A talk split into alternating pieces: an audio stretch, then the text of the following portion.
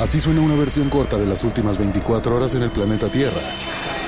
La conversación del mundo, aquí, en el Brief, con arroba el Che Arturo.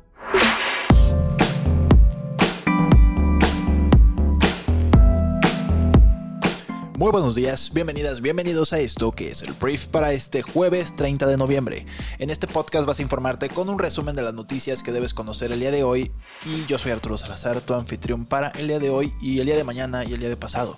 Entonces, antes de comenzar quiero agradecerle a todas las personas que nos están compartiendo sus raps de Spotify y de verdad gracias, es un honor que nos permita ser parte de tu día a día y que nos permitas acompañarte y generarte valor. Para nosotros es un gusto, entonces gracias a todos los que van a estar compartiendo, pues que estamos dentro de su top 5 de los podcasts que más escuchan en el año. Entonces, bueno, vamos a comenzar con esto, que es el brief. Empecemos hablando de política y vamos a hablar de cómo ayer el Pleno del Senado rechazó la terna de mujeres enviada por el presidente Andrés Manuel López Obrador para ocupar la vacante en la Corte, por lo que el titular del Ejecutivo, o sea AMLO, deberá mandar una nueva propuesta. En dos votaciones por cédula, ninguna de las candidatas alcanzó las dos terceras partes de los votos de los senadores presentes, y en consecuencia sigue vacante el lugar que dejó Arturo Saldívar, quien se integró al equipo de la virtual candidata presidencial de Morena, Claudia Sheinbaum. En la primera votación, Berta María Alcalde obtuvo 68 votos, Lenia Batres Guadarrama 5 y María Estela Ríos González 2. En la segunda vuelta alcanzaron 68, 2 y 3 votos respectivamente. AMLO entonces enviará una nueva propuesta que será sometida nuevamente al análisis de comisiones del Senado y el Pleno, y en caso de que esta segunda terna sea rechazada, entonces AMLO puede y podrá hacer la designación de la nueva ministra de la Corte por dedazo, quien él quiera su tía, su prima, su hermana, su hermano, o sea, tal cual. Entonces, los senadores de oposición, que al final sí votaron en contra, porque había por ahí miedillo de que algunos no se, vaya, no se fuera a animar, sobre todo porque el voto era secreto, pues dijeron que la principal razón por las que no aprobaban a ninguna de estas tres mujeres para ser ministra de la Corte era que no cumplían con el principio de imparcialidad. Y de hecho AMLO en su mañanera incluso dijo ayer que pues por supuesto las tres eran queridas, cercanas a su movimiento, por no mencionar que incluso algunas trabajaron para Morena o trabajan para Morena. Entonces, eso no ayudó, por supuesto, para nada a la votación, que de por sí era evidente. Entonces, bueno, estas tres candidatas se eliminan y veremos a quién manda ahora el presidente de México. Ahora hablemos de economía, porque el Producto Interno Bruto de México registrará este año un sólido crecimiento del 3.4%, apuntalado por exportaciones, inversión productiva y demanda interna, revelaron economistas de la Organización para la Cooperación y el Desarrollo Económicos. Esta previsión contrasta con el 1.6% que tenía al iniciar el 2023. Estuvo muy, muy, muy bueno el aumento, del 1.6 al 3.4. Al inicio del año se creía que podían presentarse una importante desaceleración económica en Estados Unidos y en ese momento estimaban que la primera economía del mundo apenas registraría un crecimiento del 0.5% del PIB, lo cual no se dio y por lo tanto si ellos crecen, nosotros también. Hablemos de los militares controlando cada vez más cosas en nuestro país, porque ayer la Secretaría de Infraestructura, Comunicaciones y Transportes concretó la entrega de los aeropuertos de Chetumal, Quintana Roo, Tamuín, San Luis Potosí e Ixtepec, Oaxaca, a el ejército, básicamente. En los hechos, dichas terminales ya eran operadas por la Sedena, la Secretaría de la Defensa Nacional, a través del Grupo Aeroportuario Ferroviario de Servicios Auxiliares y Conexos Olmeca Maya Mexica, un gran nombre. Sin embargo, ahora se formalizó su entrega mediante asignaciones publicadas en el Diario Oficial de la Federación. Las asignaciones, una para cada aeropuerto, facultan al ejército a administrar, operar, explotar y en su caso construir las terminales. El propósito, según ellos, es dotar de infraestructura aeroportuaria y sostenible y competitiva al país en aquellas zonas que es requerida. En el siguiente punto del día vamos a hablar de el desmadre que hay en Nuevo León con el gobernador Samuel García y el Congreso del Estado de Nuevo León. Mira, voy a intentar resumir esto en 10 segundos. Básicamente, Samuel García, a la hora de pedir licencia para retirarse a la candidatura, a la campaña política por Movimiento Ciudadano a la presidencia, cuando él se retira por un periodo que son, en este caso, 6 meses, el Congreso del Estado tiene la facultad de votar y elegir a un gobernador interino. El Congreso del Estado de Nuevo León está controlado por el PRI y el PAN, lo que quiere decir es que quieren votar por una persona que no sea de MC, de Movimiento Ciudadano, ni del gobierno de Samuel García. Lo cual es algo extrañísimo porque de repente ponen un priista en un gobierno que está totalmente armado con un gabinete de MC. Esto por decir algo, es un ejemplo el tema del priista.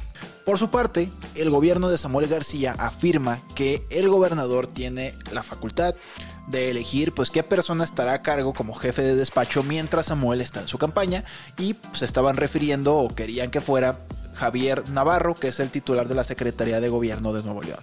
Esas eran las dos opiniones encontradas. Cada una de las dos partes cree que puede imponer o elegir quién va a gobernar Nuevo León durante este periodo de campañas. Pero te voy a contar qué fue lo que ocurrió.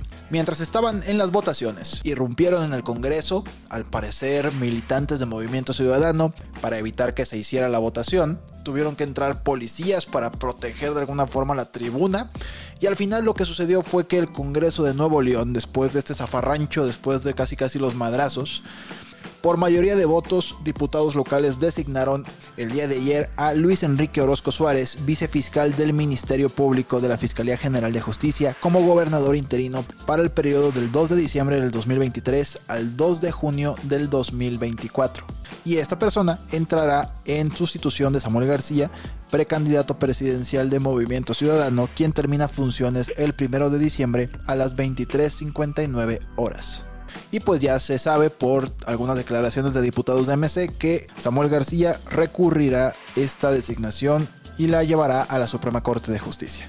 No es lo que ellos querían, con ellos me refiero a Movimiento Ciudadano, pero por lo pronto está hecho y pues bueno, los que vivimos en Nuevo León, pues nos espera el día de hoy un día con muchas noticias y muchas mentadas de madre políticas. Veremos qué ocurre, ya te contaré. Vamos a hablar de las noticias más importantes del resto del mundo y voy a empezar hablando de Hamas, porque este grupo terrorista que ha estado en conflicto con Israel desde hace algunos meses, ayer acordó liberar a 10 rehenes israelíes como parte de una tregua temporal acordada con Israel, así como a dos rusos en un acuerdo separado firmado con el Kremlin. Hamas liberó a 12 rehenes el martes, Israel liberó a su vez a 30 prisioneros palestinos. Los medios egipcios informaron que se había acordado una extensión tentativa de dos días de la tregua, que está en su último día, después de una reunión entre Estados Unidos e Israel el martes. La policía de Jerusalén disolvió una protesta celebrada frente al Parlamento de Israel por familias de israelíes asesinados por Hamas el 7 de octubre. Se informó de combates en Jenin, una ciudad de Cisjordania, mientras las tropas israelíes continuaban una operación que comenzó este martes. Jenin es un bastión de resistencia para los palestinos que aborrecen tanto la ocupación de Israel como el gobierno de la autoridad palestina. En el mes de julio, el ejército israelí atacó un campo de refugiados en Jenin para atacar a las brigadas Jenin, que son un grupo de jóvenes militantes. Arabia Saudita venció a Italia como sede de la Exposición Universal en 2030. Planea gastar 7.800 millones de dólares en el evento. La medida es parte de una iniciativa multimillonaria del príncipe heredero Mohammed bin Salam para diversificar la economía del país dependiente del petróleo y rehacer su imagen internacional. Arabia será el segundo estado del Golfo en celebrar la exposición en una década después de que los Emiratos Árabes Unidos lo hicieran en el año 2020. Hablemos de política estadounidense, principalmente de las primarias de Estados Unidos, hablando de las elecciones del año 2024. De los republicanos vamos a hablar, porque la máquina política conservadora de recaudación de fondos, iniciada por Charles Koch, un industrial multimillonario, ayer respaldó a Nikki Haley para la presidencia. Americans for Prosperity Action, cofundada por el difunto hermano de Koch, David, cuenta con amplios recursos para financiar la publicidad y un ejército de base incomparable de personas para tocar puertas grupo gastó 500 millones de dólares en las elecciones del 2020 respaldando a otros candidatos republicanos, aunque no a Donald Trump. Les traigo un chismecito desde la Gran Bretaña porque mira, la edición holandesa de un libro escandaloso sobre la familia real británica fue retirada de los estantes después de que se descubrió que identificaba erróneamente a miembros de la realeza acusados de racismo por Meghan Markle, la duquesa de Sussex. Omid Scobie, el autor de Endgame, dice que no incluyó esos nombres en la versión en inglés. El error fue descubierto por Rick Evers, un periodista holandés. Entonces dice que fue identificada, o sea, fueron nombrados erróneamente algunos miembros de la familia real como pues básicamente racistas. Pero fue un error, eso no lo incluyó y se les fue en el borrador en holandés. Hablemos de Taylor Swift, que es la artista más escuchada en el mundo en 2023, lo cual la verdad no me sorprende para nada. Taylor concluirá este año como la artista más escuchada en Spotify, la plataforma de audio en streaming más grande del planeta mientras que Flowers, el tema de reafirmación personal de Miley Cyrus, lo hará como la canción con más reproducciones. Los datos publicados este miércoles por la compañía sueca señalan al artista estadounidense como la primera con un total de 26 mil millones de escuchas por delante del puertorriqueño Bad Bunny, quien había ostentado la primera posición en los últimos tres años.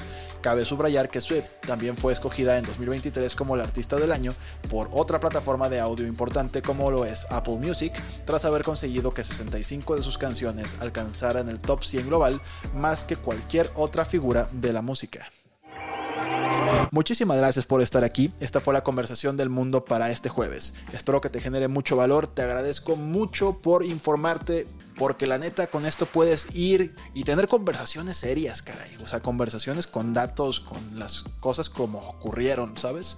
Entonces te lo agradezco mucho. Gracias también por compartírselo a algún amigo o familiar que creas que le pueda generar valor. Tal vez porque quieras platicar con otra persona informada. Entonces ya pueden discutir el brief.